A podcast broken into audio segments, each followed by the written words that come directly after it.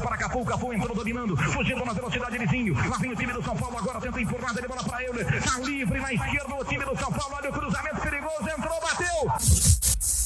Agora é camisa 10. Curte aí nossa escalação. Na ponta esquerda da bancada lá vem ele, Leandro Bezerra. Na ponta direita chegando com velocidade, Luan Coutinho. Fazendo a meiota, equilibrando o jogo. Edenilson Mendes no ataque para marcar todos os gols. Eu, Thiago Nunes.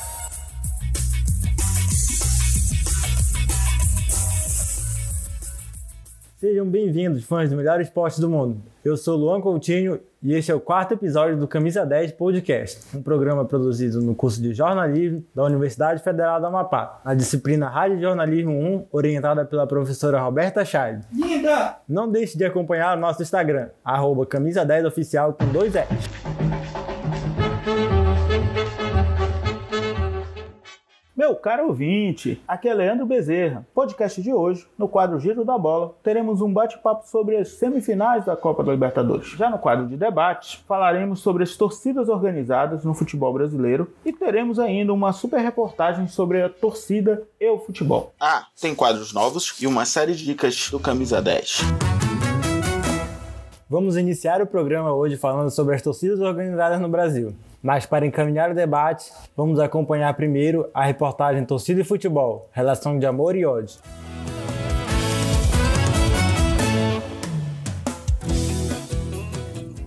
Meu nome é Alexandre Lopes, moro em Colombo, Paraná, sou torcedor do Atlético Paranaense, Hugo Furacão das Américas. Cara, em todos uh, esses anos eu sempre acompanhei o Atlético de perto, vários estádios do Brasil inteiro e fora também nos jogos internacionais como Libertadores, Sul-Americana. E, cara, cada jogo foi um jogo único, cada viagem, uma viagem única. Mas, cara, nenhum desses jogos vão superar a viagem de no dia 23 de dezembro de 2001, onde o Atlético conseguiu ser campeão dentro da Anacleto Campanella, campeão brasileiro, sobre São Caetano. Cara, foi uma viagem única. Fui junto com meu pai, nós fomos de avião. Na volta, a gente acabou perdendo o primeiro avião e fomos realocados para um novo voo. E, nesse, nesse voo, voltamos com a delegação do Atlético. Cara, pensa, piada de 11 anos de idade, acompanhar, voltar com o time campeão brasileiro dentro do avião. Cara, a festa foi gigantesca. Quando chegamos aqui, minha mãe e a minha irmã estavam nos esperando no aeroporto aqui de Curitiba. É, a gente acompanhou o time até o estádio, fizemos uma carreata, tudo juntamente com, a, com o time. Cara, jogo totalmente icônico, velho. Valeu, tchau, tchau. O futebol é, sem dúvidas, um dos esportes coletivos onde a torcida tem mais influência no desempenho de uma equipe. Lembre-se que desempenho é diferente de resultado. Ter a melhor performance não significa ganhar jogos. Portanto, a máxima de que torcida não ganha jogo é verdadeira, mas que ajuda, isso ajuda. Até a 31ª rodada do Brasileirão, o Palmeiras, líder atual da competição, teve apenas quatro derrotas. Dessas quatro, apenas uma foi dentro de casa, ainda pela sétima rodada do Brasileiro. O Flamengo, então segundo colocado, é um outro exemplo. Das seis derrotas no campeonato, apenas duas foram diante de sua torcida. Isso demonstra a força do torcedor, mostra o quanto o desempenho de um time pode ser influenciado por uma massa de pessoas que cobra, vaia, xinga, mas que também empurra uma equipe para frente.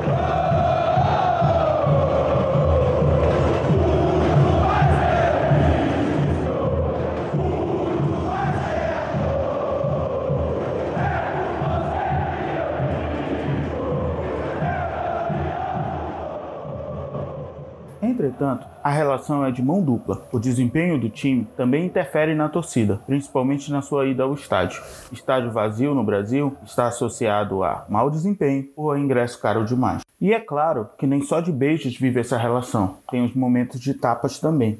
Em 1997, para mim, por exemplo, foi um certo Flamengo e Grêmio na final da Copa do Brasil que marcou a minha relação com o Flamengo. O que começou com ah, eu sou maluco, terminou com Ah, eu sou gaúcho doído em pleno Maracanã. Pois é, aquilo marcou muito, a relação estremeceu, mas foi um ponto de afirmação. Nunca mais teria dúvidas de que o rubro-negro era de fato o time do coração. Infelizmente, muitas vezes, o efeito negativo desse relacionamento vem à tona em forma de violência. E neste quesito, o futebol brasileiro é marcado por tristes cenas envolvendo principalmente torcidas organizadas. De acordo com dados do estudo sobre comportamento de torcidas coordenadas por Maurício Murat, em 2017 foram pelo menos 11 mortes de torcedores em 104 episódios de violência envolvendo futebol. A última cena de violência ocorreu recentemente. No jogo do Flamengo e Palmeiras pela 31ª rodada do Brasileirão, parte da torcida do Flamengo foi flagrada jogando pedras em um ônibus da torcida do Palmeiras. Para encerrar, nos perguntamos: até quando?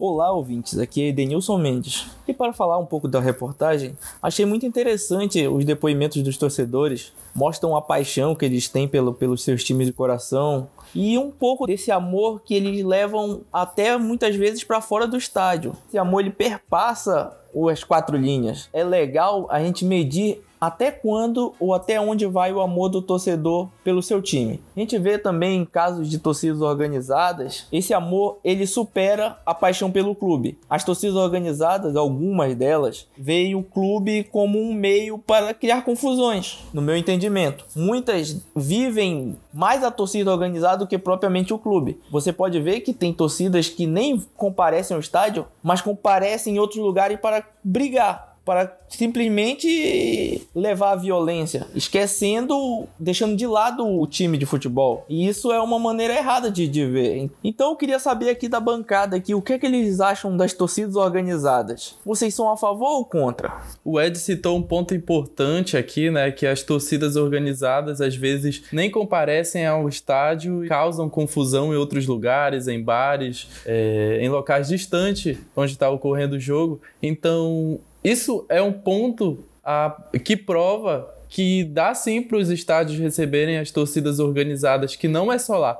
Porque se você proíbe as torcidas organizadas a frequentarem, eles vão estar em pontos distantes do estádio e ainda assim vão ocorrer brigas. Ainda assim vai ficar mais difícil controlar essas brigas. Você estando no estádio, é possível ter um controle maior, é, é, é muito mais fácil encontrar os autores e esse é um ponto negativo, né? Da torcida organizada, a questão das brigas. Eu concordo com o Thiago, tendo em vista até o exemplo de São Paulo, que é proibido ter duas torcidas rivais no estádio. Mas nem por por isso acaba a violência. A gente vê torcedores marcando brigas no metrô por meio das redes sociais, a gente vê brigas é, longe do estádio. Então, deixar a torcida organizada de fora do estádio, eles só estão tirando um lugar onde pode ocorrer confusão. Vai ocorrer ainda confusões, mas em outros lugares. Então, eu não sei se essa é uma medida correta para evitar. Para mim, uma medida que poderia melhorar isso ou, ou até acabar é punição. E deveria ter punições exemplares, como existe na Inglaterra Inglaterra, por exemplo, porque na Inglaterra tinha muitos casos com os hooligans, que eram torcedores, entre aspas, que tinham manifestações violentas. Então, como foi que a Federação Inglesa e até a polícia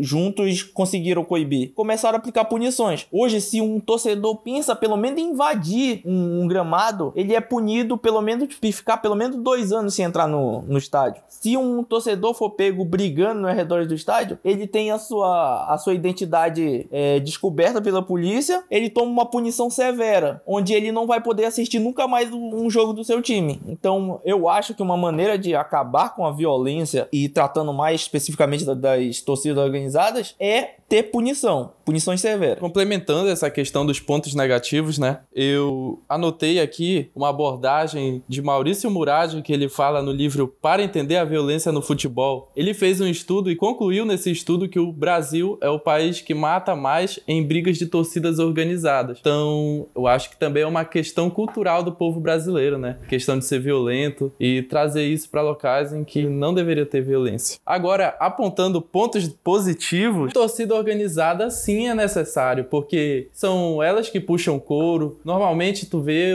os torcedores independentes, né, ali parados, tristes, é a organizada que tá fazendo barulho, que tá cantando música, até mesmo na TV, quando querem focar na torcida, na festa, é na organizada. Eles que fazem os grandes mosaicos, né? Tem toda uma organização por trás. Então, do meu ponto de vista, é sim muito importante e a questão da violência tem que ser tratada como caso de polícia, como o Ed citou na, que a Federação Inglesa fez. Veja bem, senhores, eu concordo com vocês com relação à questão das punições severas, mas eu acredito também que parte da punição severa é o afastamento da torcida do estádio. A torcida, ela tem que ser responsabilizada, já que é uma torcida que se organiza, que tem uma estrutura hierárquica, que tem um diretor, tem um financiamento muitas vezes do clube, o clube participa muito ajudando essa torcida ou financiando de qualquer forma, ou dando ingresso, tanto o clube quanto a torcida tem que ser responsabilizada. O Ed citou aí o caso dos hooligans aí na Inglaterra. É importante também é, citar que o caso da Inglaterra foi um caso tão é, emblemático, era tamanha era a violência que virou um caso de Estado, né? Você tinha um políticas de Estado, a Margaret Thatcher estava envolvida diretamente no combate a esse tipo de violência. Lógico, eu entendo que a torcida organizada é importante dentro do estádio, a presença dela é importante dentro do estádio, sim, mas eu acredito que ela tem que ser penalizada, sim. E parte da pena é o afastamento da torcida do estádio. Infelizmente, é uma coisa dolorosa, mas eu acho que é necessária. É, eu concordo em parte com o que o Leandro fala, quase tudo, na verdade. A torcida organizada ela faz uma festa muito bonita no estádio, ela faz muita falta. A gente vê, por exemplo, a torcida do Grêmio, eu acho muito, muito bonito o espetáculo que eles fazem. Eles têm uma música própria e tal, lá, negócio do Despacito, bacana. Eles fazem um negócio lá com os tambor e tudo mais, bacana. Mas a partir do momento que tu começa a ir pra violência, até com jogadores, a gente teve muitos casos de torcida organizada que invadiu o CT e bateu em jogador e fez o caramba às quatro. Teve torcedor organizado que roubou bola, roubou colete. Aí já é complicado tu defender a torcida organizada, mas são só alguns, né? Não são todos. Então a gente não pode generalizar que na torcida organizada só tem vagabundo, só tem vândalo, porque aí tem, tem os torcedores que vão lá fazer a festa, vão lá para apoiar o time, tem toda essa parte da torcida, mas infelizmente a, por ação de alguns torcedores, a torcida organizada acaba sendo generalizada como vândalos e vagabundos e etc. Queria agradecer aos comentários dos amigos da mesa e queria lançar uma pergunta aqui pro pessoal da mesa e para os amigos ouvintes. A torcida influencia mesmo no desempenho do time? Olha, Luan, eu acredito que sim, cara. É só ver o desempenho do Vasco no, no Campeonato Brasileiro. Tá que ele não tá fazendo uma boa campanha, mas se você for pegar os resultados dele em casa, com o apoio da sua torcida em São Januário, ele tem um aproveitamento de G4. Então, só nisso já mostra um pouco do, da influência que a torcida tem no desempenho da equipe. Eu acho que influencia sim, mas o time ele realmente tem que aprender a jogar sem torcida também. Com certeza, eu também concordo que influencia muito no desempenho do time. E concordo com o Leandro que o time tem que saber jogar sem torcida, né? Porque se não ganha fora de casa, não ganha campeonato. Consegue ficar ali no meio da tabela, consegue lutar contra o rebaixamento. A gente tem um só quer ficar na Série A. A gente tem o exemplo do Vasco aí, mas outro exemplo importante também é o do São Paulo, que no ano passado estava com um time horrível, fez uma péssima temporada e nesse ano, com um ótimo aproveitamento em casa, está conseguindo se manter no G6. E a equipe adversária também acaba sofrendo com a imposição da torcida, que se mostra muito importante. Encerramos aqui a parte sobre as torcidas organizadas. Vamos falar agora sobre a Copa Libertadores, que inclusive todo mundo, todos os comentaristas erraram aqui qual seria a final. Todo mundo falou que era River e Palmeiras, só quem passou dos que a gente falou foi River. Queria inclusive deixar aqui o meu desabafo com o Davidson, podia ter feito muito melhor. Que jogador River! E eu fui na do Ed e me ferrei. Nos bastidores, eu falei que a final ia ser Grêmio e Boca. Fui na do Ed e falei que ia ser River e Palmeiras. Também ia me ferrar de qualquer jeito, então não fez muita diferença. Mentiroso! Eu, por outro lado, apesar de não ter participado do último programa, que fui impedido pelo meu chefe, mas. Ex-chefe. Ex-chefe não, cara, ainda, ainda sou empregado, por enquanto. Ele não escutou esse podcast, então não tem problema. Eu sempre soube que ia dar Boca e, e River. É o sonho da Comembol, acho que Comembol não ia deixar isso de graça. E Leandro, sobre a, ser a final dos sonhos da Comebol, eu concordo, porque se a gente parar para pensar, essa é a última final com jogo, jogos de ida e volta e é a primeira final entre clubes argentinos na Libertadores. Até na Argentina, os jornais estão chamando de o jogo do século. Então, com certeza, para Comebol, isso daí tem um valor muito grande. E o brasileiro só se ferra, né? É sim um super clássico. River, River e Boca, eles fazem o maior clássico argentino. Na América do Sul é um clássico muito, muito grande. Assim, se nós tivéssemos uma final envolvendo brasileiros, por exemplo, Grêmio e Palmeiras, tem uma rivalidade, mas não é do tamanho de River e Boca. Se fosse um time argentino e um brasileiro, a rivalidade também ia ser grande, mas ainda não era rivalidade River e Boca. Para a competição, foi o melhor resultado.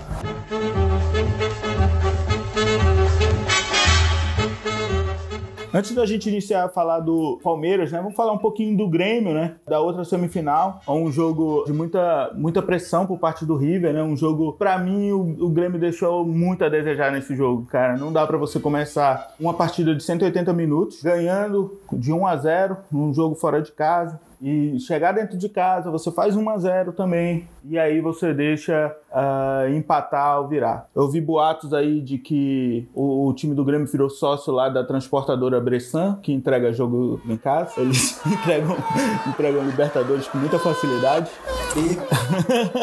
E, de qualquer forma, eu queria aí parabenizar o trabalho do Renato Gaúcho. Ele é um, um técnico surpreendente. Eu não botava muita fé nele como técnico, mas ele é realmente muito bom. A gente tem que ainda usar mesmo o cara. Que o cara... homem!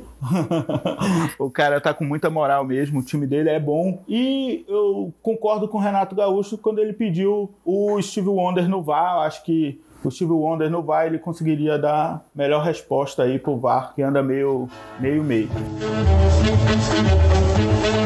Já outra semifinal envolvendo Palmeiras e Boca, Palmeiras ele perdeu com hombridade, né? Vamos, vamos colocar ali. É um time muito bom. O time do Palmeiras é hoje o melhor time do Brasil, sem dúvida nenhuma. Só atrás do Vasco, será?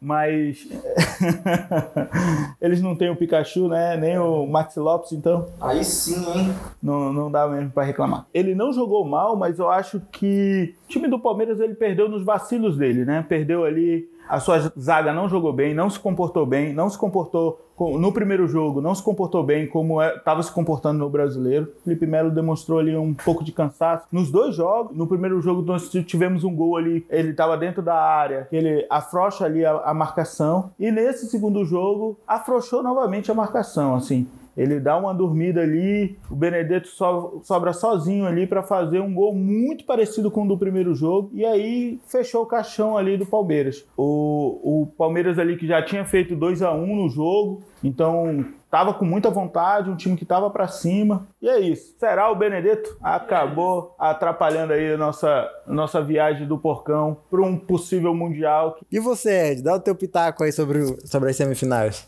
Bom, eu acompanhei os dois jogos, né? Parabéns aí, cara. Baita iniciativa aí. e falando sobre o jogo do River contra o Grêmio, foi um jogo muito pegado, como o Leandro já ressaltou mas eu acredito que passou a melhor equipe nesse confronto. O Grêmio ele veio quebrado sem os dois, seus dois melhores atacantes, que é o Luan e o Everton, que o Everton começou no banco e o Luan nem foi relacionado para a partida. Então ficaria muito complicado eles terem sucesso no, nessa semifinal, porque para mim já foi baita resultado, até sorte eles conseguiram um, bom resultado no Monumental lá na Argentina. E concordo com o Leandro na parte que ele diz que esse resultado não afeta na grandeza do Grêmio. O Grêmio foi até o seu limite, perdeu para suas limitações e perdeu para um grande adversário. Sobre a outra semifinal entre Palmeiras e Boca Juniors, o Palmeiras, ele, para mim, era um dos favoritos ao título, mas sucumbiu o futebol. A eliminação do Palmeiras aconteceu no jogo de ida, porque não se pode um time que quer ganhar uma Libertadores tomar de 2 a 0 por mais que seja fora de casa. O time do Palmeiras é, é um dos melhores elencos do Brasil, então tinha que fazer frente ao Boca Juniors e trazer pelo menos um, um empate ou até mesmo uma derrota, mas que seja marcando um gol fora de casa. O 2 a 0 complicou muito a partida de volta, porque o Palmeiras teve que se lançar ao ataque e o Boca Juniors mostrou ser uma equipe muito forte no, nos ataques com velocidade. E, e isso pegou o Palmeiras todo aberto e conseguiu fazer gols fora de casa. Que com esse regulamento de gol fora de casa, o Boca Juniors conseguiu fazer uma vantagem imensa que ficou difícil do Palmeiras reverter. E o Palmeiras virou filho do Benedetto, né? Vamos falar a verdade. O cara entrou no segundo tempo no jogo de ida, fez dois gols e agora na volta fez mais um. É pai do, do Palmeiras. Mas será o Benedetto? Isso me lembra uma história. O filho perguntou pro pai: Pai, quem ganhou o jogo? E o pai respondeu: Cala a boca, Júnior.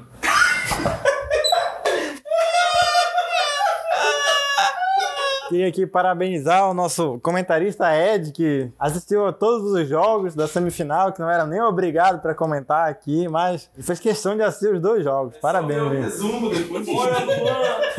Queria agradecer também a piada do Thiago, que Valeu. sem essa piada o podcast não, não seria possível. O Thiago. camisa 10 tem o Thiago. É, exatamente. E nós não estamos querendo negociar ele, nada do tipo. Tá ouvindo aí, ô Fox? É, aqui é vínculo exclusivo, tá? Primeiro no jogo do Grêmio, né? É, infelizmente, né, tem um, um jogador tal de Bressan aí que acabou entrando. Acho que foi mais culpa do Paulo Miranda que teve cãibra ali, então maldita cãibra no Paulo Miranda. E sobre o Filipão, é, o cara foi dar instrução pros jogadores do Boca, rapaz. Aí os jogadores do Boca Vendido! é, Exatamente, Thiago. E aí, os caras do Boca ent- entenderam a estratégia do, do Palmeiras e o Benedetto, né? Como sempre, destruindo os sonhos do Palmeiras aqui. E, o- vamos, vamos, volta pra China, Felipão. E fica claro, né, que o Filipão e semifinal não dá muito certo. Acabou a paz. Lá na Copa do Mundo, a gente, o Brasil tomou de 7 numa semifinal. Aí no, na Copa do Brasil foi eliminado pelo Cruzeiro. O Mineirão, então, deve ser um inferno pro Filipão, né? Porque Aposenta. 7x1 no, no Mineirão, eliminaram no Mineirão na Copa do Brasil. E agora outra eliminação em semifinal. Então, se o seu time for treinado pelo Filipão e ele passar para uma semifinal, demita ele. Que é o cara. Agora, vamos aqui para dois quadros novos, né? Que vamos ter: o Fala Torcedor e o Fofoca 10. Solta a vinheta aí! Fala, torcedor. Meu nome é Tarcísio Frascoviak, tenho 19 anos, torço pro Grêmio. Quando o Grêmio foi subir de novo pra, pra primeira divisão, na Batalha dos Aflitos, meu pai pegou e foi soltar um fogo de artifício e meio que deu errado e foi direto no telhado do vizinho. Era uma casa só de madeira, e daí foi começou a pegar fogo. Foi tumulto, todos os vizinhos pegando balde, mangueira e tentando apagar o fogo, porque era um senhor, era um, só tinha uma casinha e deu no que deu que pegou fogo, a casa se detonou toda, tivemos que fazer a casa de novo pro velho. Mas a confusão que deu aqui foi todo mundo de balde, tocando água, buscando no açude, tocando no, no, no telhado, mas não apagava.